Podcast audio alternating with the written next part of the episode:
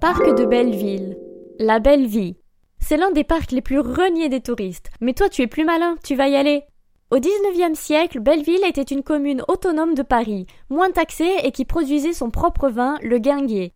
Dans le parc, tu peux encore trouver des vignes au milieu des 400 arbres, en plus de cascades et d'un village de bois pour les enfants. Admire aussi les œuvres de street artistes comme Seth et ses enfants.